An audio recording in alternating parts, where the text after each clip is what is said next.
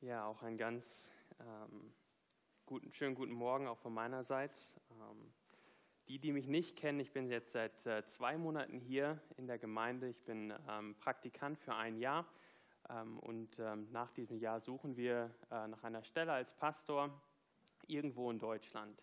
Ähm, aber sind extrem dankbar für die Möglichkeit, die wir hier als Familie haben, zu lernen, praktisch zu lernen, lernen nach dem Theologiestudium und ja, bin dankbar, jetzt hier stehen zu dürfen, um mit euch über das Lukas-Evangelium nachzudenken. Wer ähm, im Marketing in einem Firmen arbeitet oder wer ähm, mit Unternehmensstrategie zu tun hat, kommt um diese Begriffe Missions- und Visionsstatements, Mission and Vision Statements nicht drumherum. Ja, also Unternehmen geben Tausende von Euros und Dollars und Pounds und Yen und was auch immer aus, um ein klares Statement darüber zu bekommen, was das Unternehmen ausmacht und was für ein Ziel das Unternehmen eigentlich hat. Wie das Unternehmen sich die Welt in der Zukunft, äh, wie, die, wie das Unternehmen sich die Welt in der Zukunft vorstellt. So sagt BMW zum Beispiel, der führende, sie wollen der führende Anbieter von Premium-Produkten und Premium-Dienstleistungen für individuelle Mobilität werden. Und die Deutsche, Deutsche Bahn schreibt in ihrer Vision 2020 Plus, gemeinsam mit unseren Kunden machen wir die Schiene zur ersten Wahl. Und manchmal wundert man sich auch so ein bisschen über solche, solche Statements. Eine Fluggesellschaft schreibt, wir wollen Menschen in der Luft und am Boden inspirieren. Das kann man jetzt, kann man jetzt denken, was man will über sowas. Das ist manchmal auch vielleicht ein bisschen hochgegriffen. Aber Unternehmen brauchen eine klare Richtung, wo sie hingehen wollen. Und wenn wir an die Gemeinde und an christliche Mission denken, dann ist ja auch die Frage, was machen wir eigentlich? Stecken wir unsere Köpfe zusammen und kommen mit so einem Zehn-Punkte-Plan raus und sagen, ja, da denken wir denken, das, das ist christliche Mission. Wer gibt die Zielrichtung vor? Wo soll es hingehen? Und in unserem heutigen Text wollen wir uns die Aussendung der 70 Jünger angucken. Und mein Anliegen ist, dass wir wieder klar in den Blick bekommen, dass Jesus der Missionsleiter ist. Und wir wieder uns ganz neu darauf besinnen, was eigentlich Inhalt und Ziel von christlicher Mission ist. Also lesen wir den Text, ähm, ihr findet ihn in den ausliegenden Bibeln auf, ähm, in dem hinteren Teil im, Neuen Testament auf Seite 83. Und es ist Lukas 10, 1 bis 24. Lukas 10, 1 bis 24. Danach aber bestimmte der Herr noch 70 andere und sandte sie je zwei und zwei vor sich her in alle Städte und Orte, wohin er selbst kommen wollte. Und er sprach zu ihnen, die Ernte ist groß, aber es sind wenige Arbeiter. Darum bittet den Herrn der Ernte, dass er Arbeiter, sende in sein, Arbeiter in seine Ernte sende. Geht hin! Siehe, ich sende euch wie Lämmer mitten unter die Wölfe. Tragt weder Beutel noch Taschen noch Schuhe und grüßt niemand auf dem Weg. Wo ihr aber in ein Haus hineingeht, da sprecht zuerst Friede diesem Haus. Und wenn dort ein Sohn des Friedens ist, so wird euer Friede auf ihm ruhen. Wenn aber nicht, so wird er zu euch zurückkehren. In demselben Haus aber bleibt und esst und trinkt das, was man euch vorsetzt. Denn der Arbeiter ist seines Lohnes wert. Geht nicht aus, seinem, aus einem Haus ins, von einem Haus ins andere. Und wenn ihr in eine Stadt kommt und sie euch aufnehmen, da esst, was euch vorgesetzt wird. Und heilt die Kranken, die dort sind, und sagt zu ihnen, das Reich Gottes ist nahe zu euch herbeigekommen. Wenn ihr aber in eine Stadt kommt und sie euch nicht aufnehmen, da geht auf ihre Gassen hinaus und sprecht, auch den Staub, der sich aus eurer Stadt an uns gehängt hat, streifen wir ab gegen euch. Doch sollt ihr wissen, dass das Reich Gottes nahe zu, zu euch herbeigekommen ist. Ich sage euch aber, es wird Sodom an jenem Tag erträglicher gehen als dieser Stadt. Wehe dir, Korazin, wehe dir, Bezeider, denn wenn in Tyros und Sidon die Wundertaten geschehen wären, die bei euch geschehen sind, so hätten sie längst in Sack und Asche sitzend Buße getan. Doch es wird Tyros und Sidon erträglicher gehen im Gericht als euch. Und du, Kapernaum, die du bis zum Himmel erhöht worden bist, du wirst bis zum Totenreich hinabgeworfen werden. Wer euch hört, der hört mich. Und wer euch verwirft, der verwirft mich. Wer aber mich verwirft, der verwirft den, der mich gesandt hat. Die 70 aber kehrten mit Freuden zurück und sprachen, Herr, auch die Dämonen sind uns untertan in deinem Namen. Da sprach er zu ihnen, ich sah den Satan wie ein Blitz vom Himmel fallen. Siehe, ich gebe euch die Vollmacht, auf Schlangen und Skorpione zu treten und über alle Gewalt des Feindes, und nichts wird euch in irgendeiner Weise schaden. Doch nicht darüber freut euch, dass die Geister euch untertan sind. Freut euch, freut euch aber lieber darüber, dass eure Namen im Himmel geschrieben sind.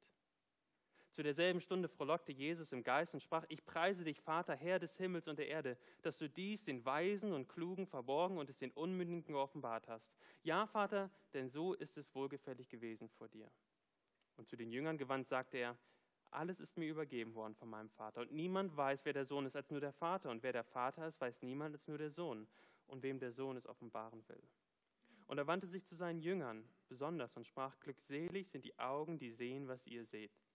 Denn ich sage euch, viele Propheten und Könige wünschten zu sehen, was ihr seht, und haben es nicht gesehen, und zu hören, was ihr hört, und haben es nicht gehört. Und ich glaube, der Hauptgedanke von unserem Text ist dieser. Jesus Christus ist der Anfänger, Gegenstand und Vollender von christlicher Mission. Freue dich, dass du zu Jesus gehörst und lass dich von Jesus in seiner Mission gebrauchen. Und ihr habt das auch in den ausliegenden Blättern vor euch. Jesus Christus ist der Anfänger, Gegenstand und Vollender von christlicher Mission. Freue dich, dass du zu Jesus gehörst und lass dich von Jesus in seiner Mission gebrauchen. Wir wollen uns den Text in drei Punkten angucken. Jesus ist der Anfänger von christlicher Mission. Von ihm hängt alles ab. Jesus ist Gegenstand von christlicher Mission. Alles entscheidet sich an der Reaktion zu dieser Person. Und drittens, Jesus ist Vollender von christlicher Mission. Alles läuft nach seinem Plan wo, wo stehen wir jetzt eigentlich im Lukasevangelium? Also wenn wir ganz vorne anfangen im Kapitel 1, lesen wir davon, dass Lukas diesen Bericht über Jesus schreibt, um einem gewissen Theophilus Gewissheit zu geben.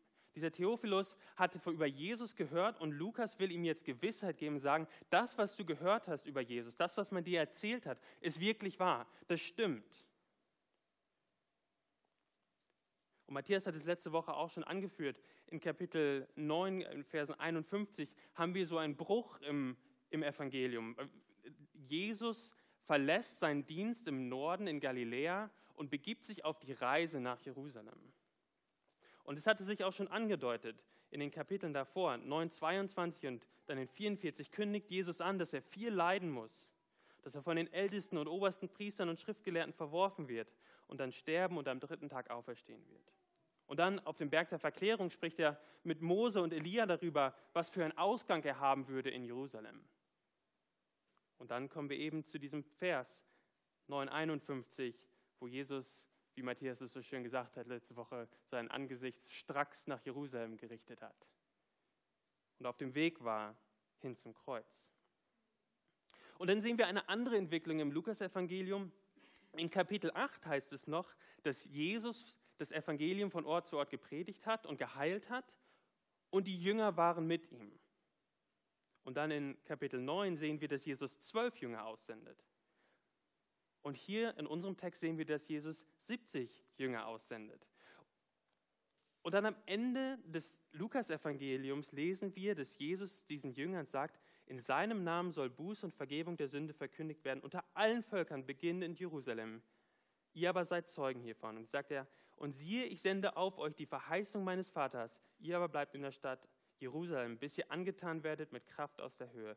Jesus verspricht, mit diesen Jüngern zu sein, auch nach Pfingsten. Und dann sehen wir in der Fortsetzung des Lukasevangeliums, in der Apostelgeschichte, wie diese Jünger rausgehen und die Botschaft von Jesus in der Welt verkündigen. Aber eine Sache eint diese ganzen, diese ganzen Aspekte. Sowohl als Jesus gepredigt hat, als auch als er mit den Jüngern unterwegs war, in der Apostelgeschichte und auch in unserer heutigen Zeit. Christliche Mission ist immer Mission, die Mission von Jesus. Er ist der Anfänger, der Vollender, äh, der Gegenstand und Vollender von christlicher Mission. Und was wir machen dürfen, ist, wir dürfen uns von ihm gebrauchen lassen. Aber es ist und bleibt seine Mission. Und dann lernen wir auch, dass keine christliche Mission Evangelisation möglich ist ohne den historischen Jesus. Ohne den Jesus, der in seinem Leben die Gerechtigkeit Gottes gelebt hat, ohne diesen Jesus, der in seinem Sterben unsere Sünden auf sich genommen hat, damit wir Vergebung erfahren können, und ohne diesen Jesus, der wenn er nicht auferstanden wäre und den Tod in die Sünde besiegt hätte, ohne diesen historischen Jesus, hätten wir keine Mission. Und ich will mit euch heute anhand unseres Textes, möchte euch versuchen davon zu überzeugen, dass Jesus tatsächlich Anfänger, Gegenstand und Vollender von christlicher Mission ist. Wir sehen es auch direkt in, in Vers 1. Jesus der Anfänger, und das ist unser erster Punkt, Jesus der Anfänger von christlicher Mission, von ihm hängt alles ab. Jesus sendet seine Jünger aus. Ja, Vers 1. Danach aber bestimmte der Herr noch 70 andere und sandte sie je zwei und zwei vor sich her an alle Städte und Orte, wohin er selbst kommen wollte. Jesus sendet Jünger aus. Die Jünger kommen nicht selbst auf die Idee, ähm, oh ja, wir, wir sollten jetzt mal rausgehen. Nein, Jesus bestimmt sie und sendet sie aus. Jesus will seine Mission vervielfältigen. Es gibt schlicht und ergreifend zu viele Städte, dass Jesus in jede einzelne Stadt hineingehen kann. Und so nimmt er diese 70 und sendet sie aus an seiner Stadt. Und das ist das Erste, was wir lernen können an diesem Text, ist, dass wenn du an Mission in Evangelisation denkst, dann sei dir bewusst, es ist nicht deine Mission in Evangelisation. Du stehst im Dienst Jesu. Du wirst gesandt. Du bist Bote. Es ist die Mission und die Evangelisation von Jesus. Und als Diener Jesu können wir auch Mission nicht einfach definieren, wie wir wollen. Jesus ist derjenige, der den Takt vorgibt und die Richtung vorgibt. Und Lukas spricht Jesus hier oder schreibt über Jesus als der Herr. Wenn ich im Fußball, wenn ich im Fußballverein spiele und ich meinem Trainer, mein Trainer sagt, geh dahin und ich mache das nicht, ja, dann werde ich vielleicht suspendiert aus der Mannschaft und man sieht es ja auch immer mal wieder in der Bundesliga, dass Leute irgendwie äh, einen Tag vorher irgendwo raus sind und betrunken sind und sie werden dann suspendiert für vielleicht ein oder zwei Spiele. Oder wenn dein Chef sagt, mach das und du machst es nicht, dann das Schlimmste, was dir passieren kann, ist, dass du deinen Job verlierst. Aber hier redet kein Trainer oder Chef, hier redet der Herr, der König. Und sich gegen den Befehl des Königs aufzulehnen, hat Konsequenzen. Jesus, der Herr, der König, sendet aus. Und er sagt, geh. Und dann sagt Jesus, rechne mit Widerstand. Jesus sendet sie aus, also er beruft sie letztendlich, er sendet sie, er sagt, geh, und er sagt aber, rechnet mit Widerstand. Verse 2 und 3. Er sprach zu, nun zu ihnen, die Ernte ist groß, aber es sind wenige Arbeiter. Darum bittet den Herrn der Ernte, dass er Arbeiter in seine Ernte sendet. Geht hin, siehe, ich sende, sende euch wie Lämmer mitten unter die Wölfe. Er sagt, die Ernte ist groß, aber die Arbeit ist wenig. Es wird euch definitiv überfordern. Und ich schicke euch wie Wölfe unter die Lämmer. Es wird gefährlich. Warum macht Jesus das? Kann er das nicht einfach einfacher machen? Warum, diese Gefähr warum muss es so gefährlich sein? Natürlich könnte Jesus das irgendwie einfacher machen. Aber es ehrt Gott, es ehrt den Vater und Jesus, wenn Menschen in Abhängigkeit von ihm Schritte des Glaubens in unmögliche Situationen gehen. Ein Lamm mitten unter Wölfen ist, ist eine unmögliche Situation. Und Jesus sendet diese Jünger bewusst in diese schwierigen Situationen. Und es ehrt Gott, wenn wir, im, wenn wir im Glauben Schritte tun in Situationen, die gefährlich sind. Und für uns bedeutet es heute, dass unser Christsein in dieser Welt, dass wir das Evangelium und die biblische Botschaft treu verkünden, auch wenn es bedeutet, dass wir Widerstände erleben. Auch wenn es bedeutet, dass wir angefeindet werden. Auch wenn es bedeutet, dass wir leiden müssen. Jesus ruft uns aus, auf, zu gehen und er sagt, es wird Widerstand geben. Und dann sendet Jesus diese, seine Jünger in die Ernte des Vaters. Ja, wir sehen das in, in Vers 2, den hatte ich gerade schon vorgelesen. Es ist die Ernte, und es steht ganz explizit, bittet den Herrn der Ernte, dass er Arbeiter in seine Ernte sende. Es ist nicht die irgendeine Ernte, es ist nicht die Ernte der, der, der Jünger, sondern es ist die Ernte Gottes, des Vaters. Und Ernte ist ein Begriff, um zu beschreiben, dass eine Entscheidung ansteht. Bei einer Ernte wird das gute Korn, das Korn, ähm, in die Scheune gesammelt und all das, was nicht gut ist, wird verbrannt. Es ist eine Zeit, wo Entscheidungen anstehen. Und Jesus richtet also seinen Blick auf über dieses hügelige Land und sieht all die Städte. Und er sieht, dass die Ernte groß ist, aber es gibt nicht genügend Arbeiter. Was ist die Lösung? Was sagt Jesus ist die Lösung? Er sagt, betet. Bittet den Gott der Ernte, dass er mehr Arbeiter sendet. Wann, wann haben wir das das letzte Mal getan? Wann haben wir das letzte Mal zu Gott gebetet, dass er Menschen aufrichtet, unsere Herzen bereit macht, um die Ernte zu gehen, um Jesus zu verkündigen?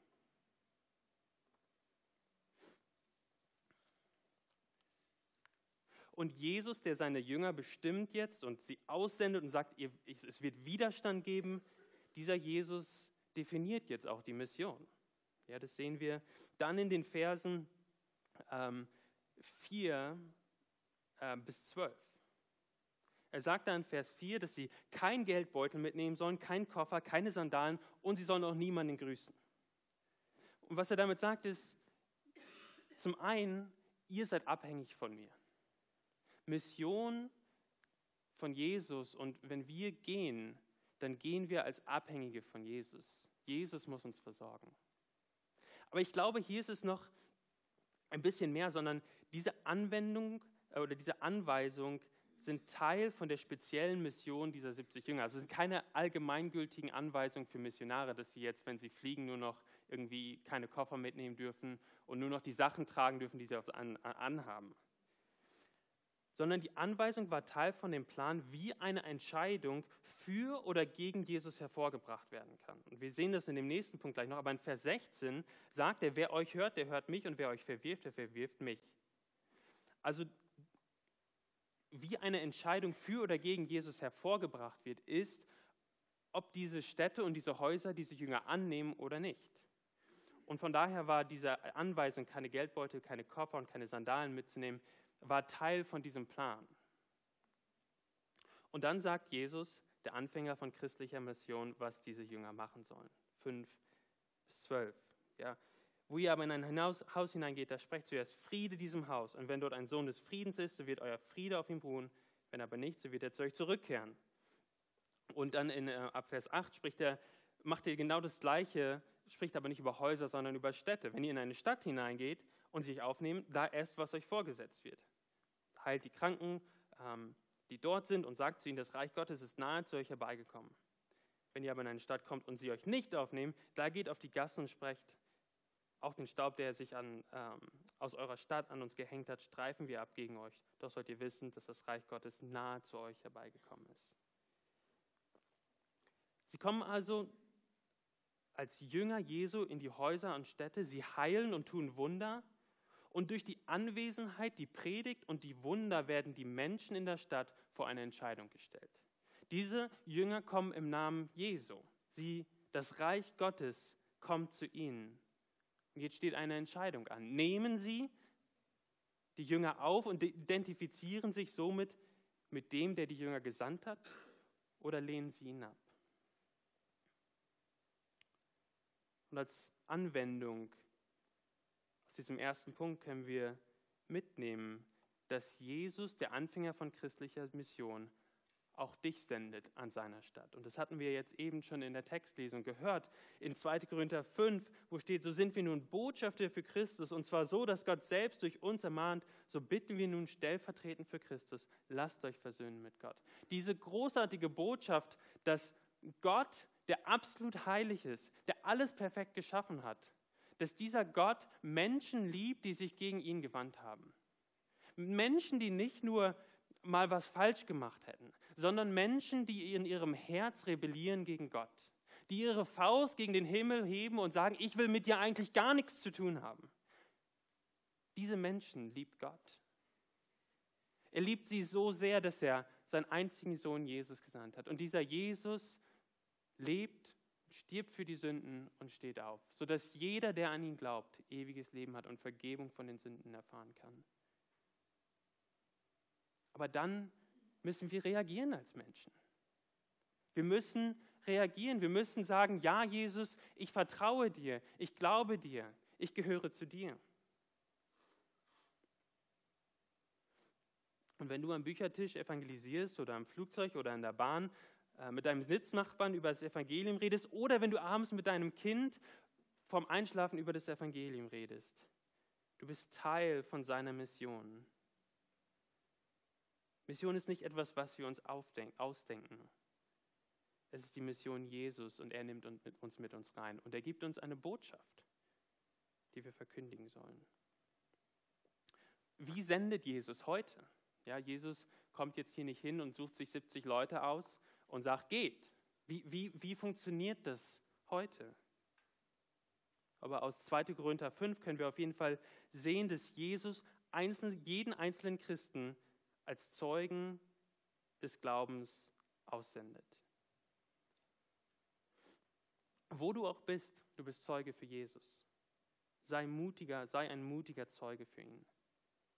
Aber dann in der ganzen Bibel und im ganzen Neuen Testament sehen wir, dass das Zeugnis von Jesus nicht das Werk von Einzelgängern ist. Es sind nicht diese Raudis, die sozusagen äh, das Ding in die Hand nehmen und es dann machen. Es ist immer Gemeindewerk. So sehen wir zum Beispiel, dass Paulus und Barnabas, sie werden ausgesandt von einer Gemeinde. Paulus, der ja wie kein anderer ähm, durch die ganze Welt gereist und das Evangelium verkündigt hat, dieser Paulus wird von einer Gemeinde ausgesendet. Und Paulus macht auch immer wieder deutlich, dass die Gemeinde Grundlage für seinen weiteren Dienst ist. Wenn er zum Beispiel an die Römer schreibt und sagt, ich möchte gerne durch euch durch nach Spanien reisen. Er geht nicht um diese Gemeinden herum, sondern er geht durch die Gemeinden. Er will die Gemeinden mitnehmen. Und so sind wir als individuelle Glieder dieser Ortsgemeinde in ganz München verstreut. In unseren Nachbarschaften, auf den Arbeitsplätzen, auf den Spielplätzen, in den, in den Vereinen. Und das Zeugnis dieser Gemeinde erstreckt sich bis dahin, wo Gläubige dieser Gemeinde Jesus treu verkündigen. Und dann beruft Gott natürlich auch einzelne Leute zu einem vollzeitigen Missionsdienst. Und, und wenn du hier sitzt und das Verlangen hast und den Wunsch, vielleicht Missionar zu werden, Vollzeit Gott zu dienen, vielleicht auch in einem fremden Land oder in Deutschland, dann drück das nicht weg. Nimm andere Leute mit ins Boot. Frag sie, ob das vielleicht etwas ist, was Gott für dein Leben vorhat. Und dann nimm die Ältesten mit ins Boot. Und vielleicht können die Ältesten dir Möglichkeiten geben, zu gucken, ob das wirklich deine Begabung ist. Und wenn sich das alles bestätigt, dann kann diese Gemeinde dich aussenden. Und du als Teil dieser Gemeinde dein Jesus in der ganzen Welt oder in Deutschland oder auch in der ganzen Welt verkündigen. Bei all dem erinnert uns dieser Text, dass Jesus der Anfänger von Mission ist. Er sendet aus. Der zweite Punkt, Jesus ist der Gegenstand von christlicher Mission. Alles entscheidet sich an der Reaktion zu seiner Person. Wir haben schon darüber gesprochen. Ich will es noch mal ganz deutlich machen. Wir, wir, können uns relativ schnell in den Details dieses Textes verlieren. Ähm, und wir müssen ein bisschen rauszoomen, um zu sehen, was der Schlüssel ist, der uns diesen, diesen Text über scheinbar Gastfreundschaft aufschließt. Und das ist dieser Vers 16. 16. Wer euch hört, der hört mich und wer euch verwirft, der verwirft mich. Wer aber mich verwirft, der verwirft den, der mich gesandt hat. Die Jünger sind in diesen Städten an der Stelle von Jesus. Wer auf diese Jünger hört, der hört auf Jesus. Wer diese Jünger ablehnt, lehnt Jesus ab. Sie agieren also so, als ob Jesus selbst da wäre. Das, was sie sagen, ist es, als ob Jesus es selber sagt. Und Jesus geht sogar noch einen Schritt weiter und sagt, wenn jemand diese Jünger ablehnt, dann lehnen sie mich ab, ja aber auch den, der mich gesandt hat, auch den Vater. Sie lehnen Gott ab. Und wir sehen in dem Text auch, dass das nicht moralisch neutral ist. Im Sinne von, weil wenn du Jesus ablehnst, dann stirbst du halt in deinen Sünden. Sondern wer den Sohn Gottes ablehnt, begibt die größte Sünde in dieser Welt. Und es ist ein bitter ernster Punkt, den Jesus hier macht. Jesus sagt über die Städte, die ihn ablehnen, Vers 12, ich sage euch aber, es wird Sodom an jenem Tag erträglicher gehen als dieser Stadt.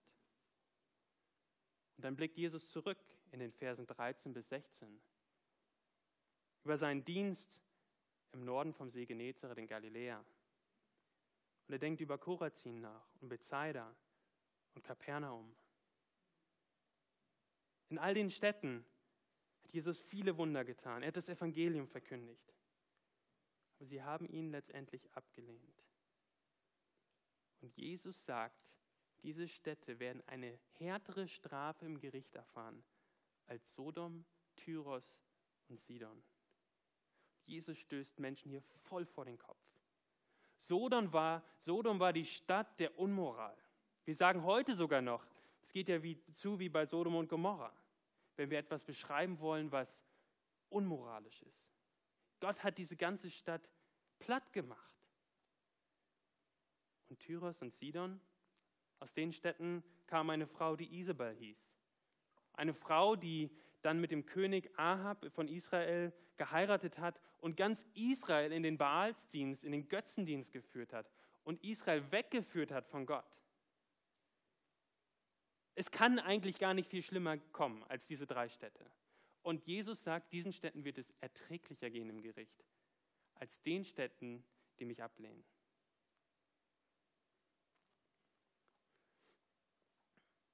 Größere Offenbarung bringt größere Verantwortung mit sich. Die Ablehnung des Sohnes Gottes wird größeres Gericht mit sich ziehen. wenn du hier sitzt und du noch keine Entscheidung für Jesus getroffen hast, dann, dann möchte ich dich ermutigen und auch ermahnen, worauf wartest du, dich zu Jesus zu stellen? Vielleicht denkst du, oh, ich muss noch irgendwas Großartiges erleben, ein, ein Wunder von Jesus. Vielleicht muss Jesus mir in einem Traum begegnen. Jesus kann Menschen im Traum begegnen. Aber Jesus sendet einfache Menschen wie mich und wie euch aus, um das Evangelium zu verkündigen an Christi Stadt. Genauso wie die Jünger an der Stelle von Jesus da waren. Und die Reaktion auf die, wie sie diese Jünger behandelt haben, eine Reaktion auf Jesus war. Und deswegen ist die Botschaft, die ich heute hier verkündige und die wir gesungen haben und die wir hier jeden Sonntag hören, die Botschaft des Jesus Christus, der einzige Weg zu Gottes, der einzige Weg, Sündenvergebung zu empfangen. Diese Botschaft ist eine Botschaft, die, die du von einfachen Menschen hörst. Und wir stehen hier an Christi Stadt. Und die Frage ist, was machst du damit? Die Frage, was du mit Jesus machst, ist die größte Frage in deinem Leben. wenn du Fragen hast über den christlichen Glauben oder du denkst, es passt irgendwie, also ich verstehe einiges noch nicht, dann, dann komm auf uns zu. Komm auf mich zu nach dem Gottesdienst. Komm auf einen der Pastoren zu, auf, den Ältesten, auf die Ältesten. Warte nicht. Gott ruft dich hier und jetzt. Und für uns als Gemeinde und Gläubige, wir können lernen, dass Mission und Evangelisation im Zentrum immer den gekreuzigten und auferstandenen Jesus haben muss. Ohne Jesus in Mission ist Mission nicht mehr, ist christliche Mission nicht mehr christlich. Was Mission christlich macht, ist die Person und das Werk Jesu Christi, das wir klar und deutlich verkündigen. Und der dritte Punkt. Jesus ist der Vollender von christlicher Mission. Alles läuft nach seinem Plan. Wir haben gesehen, dass Jesus der Anfänger von christlicher Mission ist. Er sendet aus, er gibt Anweisungen, er gibt den Befehl zu gehen. Jesus ist auch Gegenstand von christlicher Mission. An seiner Person entscheidet sich die Rettung oder Verdammung einer Person. Und jetzt sehen wir, Jesus ist der Vollender von christlicher Mission. Er bringt das von ihm angestrebte Ziel auch zur Erfüllung. In Vers 17 lesen wir, wie die Jünger zurückkommen äh, von ihrer Missionsreise. Und sie sagen, Herr, auch die Dämonen sind uns untertan in deinem Namen. Also die Jünger kommen zurück und berichten von diesen großen Wundertaten. Sie hatten sie ja schon bei Jesus gesehen. Und auf einmal hatten sie im Namen Jesus selber die Macht, Dämonen austreiben zu können. Sie waren total begeistert. Die Jünger sagen gar nichts davon, ob, ob und wie viele Städte und Häuser sie angenommen oder abgelehnt haben. Sie waren fasziniert von der Macht, die Jesus ihnen übertragen hatte. Wie, wie antwortet Jesus jetzt auf, auf, äh, auf das, was sie gesagt haben? Er sagt in 18 und 19, da sprach er zu ihnen, ich sah den Satan wie ein Blitz vom Himmel fallen. Siehe, ich gebe euch die Vollmacht, auf Schlangen und Skorpione zu treten und über alle Gewalt des Feindes und nichts wird euch in irgendeiner Art und Weise schaden. Was Jesus sagt, er bestätigt die außerordentliche Macht, die die Jünger hatten. Er sagt, im Bild gesprochen ist der Satan vom Himmel gefallen, das Reich Gottes kommt nahe und die Macht Satans ist gebrochen. Und Vers 19 ist auch im Bild gesprochen, was Jesus zu ihnen sagt, ist, dass keine anderen Mächte und Dämonen ihnen letztendlich schaden können. Aber jetzt denkt man ja eigentlich auf der Welle der Begeisterung, würde Jesus sagen, jetzt geht wieder raus. Was macht er? In Vers 20. Doch nicht darüber freut euch, dass euch die Geister untertan sind. Freut euch aber lieber darüber, dass eure Namen im Himmel geschrieben sind. Worüber sollen sie sich am meisten freuen? Sie sollen sich am meisten darüber freuen, nicht darüber, dass sie im Namen Jesu, Jesus großartige Taten getan haben, sondern darüber, dass sie selber zu denen gehören, die von ihm erwählt worden sind. Und jetzt sehen wir, dass Jesus nicht nur Anfänger und Gegenstand, sondern auch Vollender ist. Wir sehen es, dass Errettung, Erkenntnis von Jesus allein aus Gnade ist. Wir sehen es in Vers 21 steht, zu derselben Stunde frohlockte Jesus im Geist und sprach, ich preise dich, Vater, Herr des Himmels und der Erde, dass du dies den Weisen und Klugen verborgen hast und, und es den Unmündigen äh, geoffenbart hast. Ja, Vater, denn so ist es wohlgefällig gewesen vor dir. Gott muss uns die Wahrheit über ihn offenbaren. Er muss uns ein Herz geben, das, an, das ihn anschaut und staunt. Und nicht ihn anschaut und denkt, was, was, soll, was ist das? Ein Mensch, der am Kreuz hängt, mit dem will ich nichts zu tun haben. Und Jesus sagt, der Unterschied zwischen jemandem, der Jesus anschaut und staunt und anbetet, und jemand, der sich abwendet, ist, dass Jesus ihm das offenbaren muss. Wir sehen es auch in Vers 22, wo Jesus sagt, alles ist mir übergeben worden von meinem Vater und niemand weiß, wer der Sohn ist, als nur der Vater und wer der Vater ist, weiß niemals nur der Sohn und wem der Sohn es offenbaren will. Das ist unglaublich demütigend. Alles hängt von Jesus ab. Aber dann aus diesem Text, da steckt so viel Freude drin.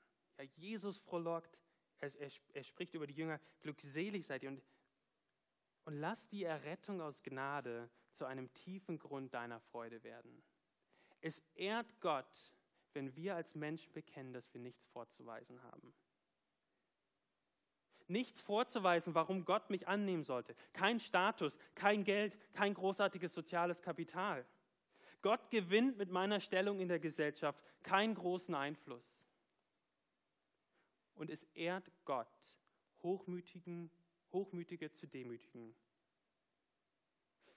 indem er es vor ihnen verbirgt. Die geistliche Elite, als die Jünger in die Städte gekommen sind, die haben sie wahrscheinlich verspottet ihr mit eurer Ausbildung als Fischer, Fischereimeister? Was habt ihr uns denn schon zu sagen?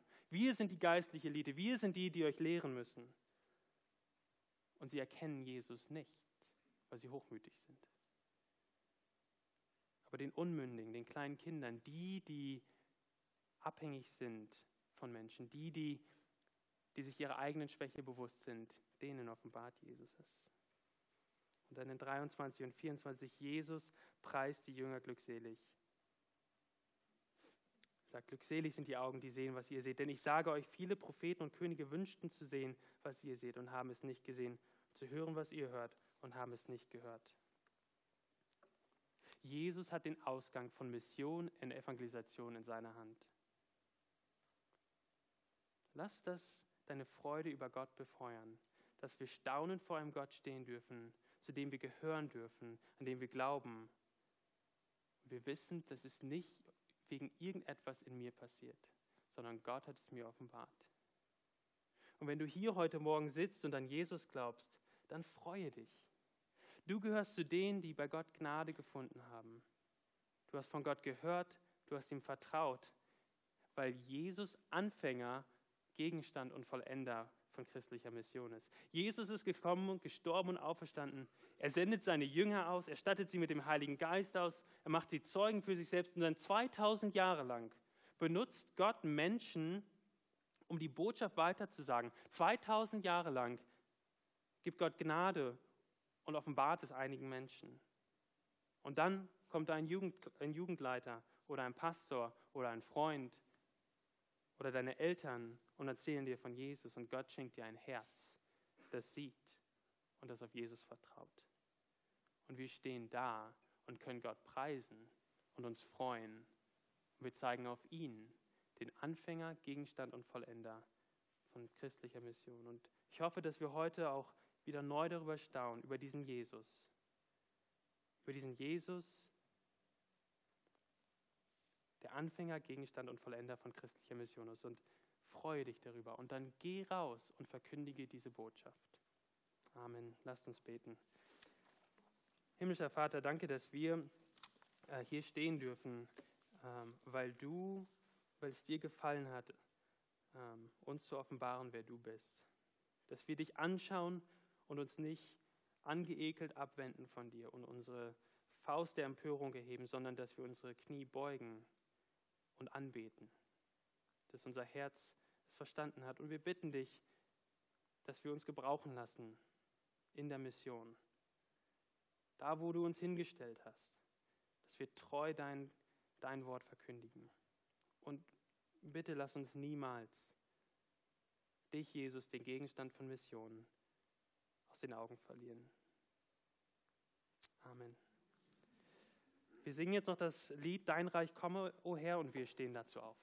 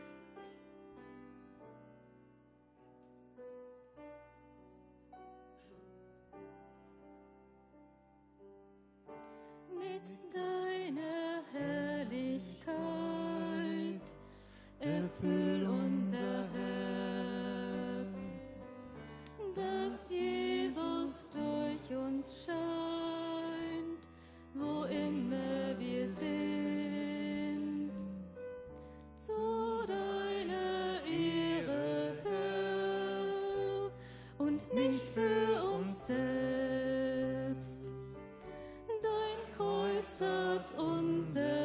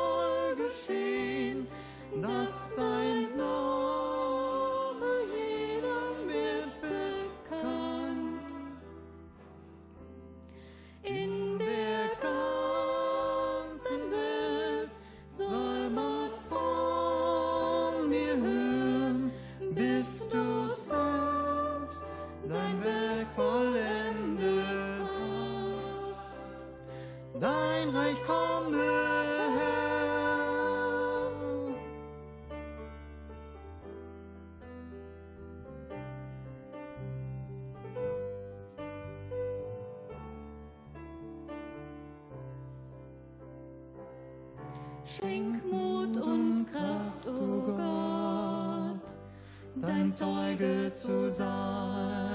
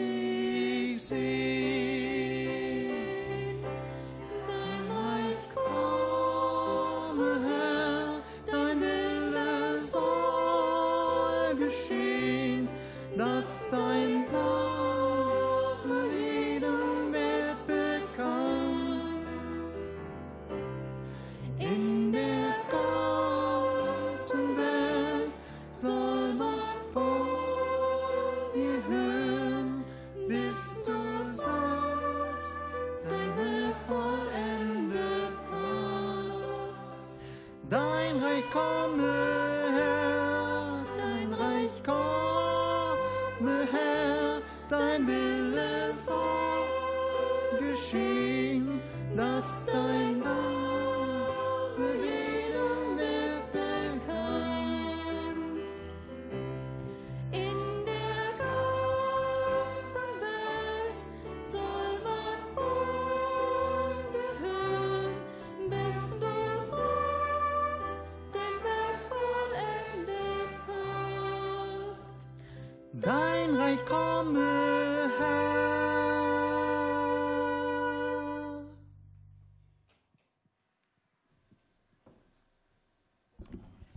dürfen gerne noch mal Platz nehmen.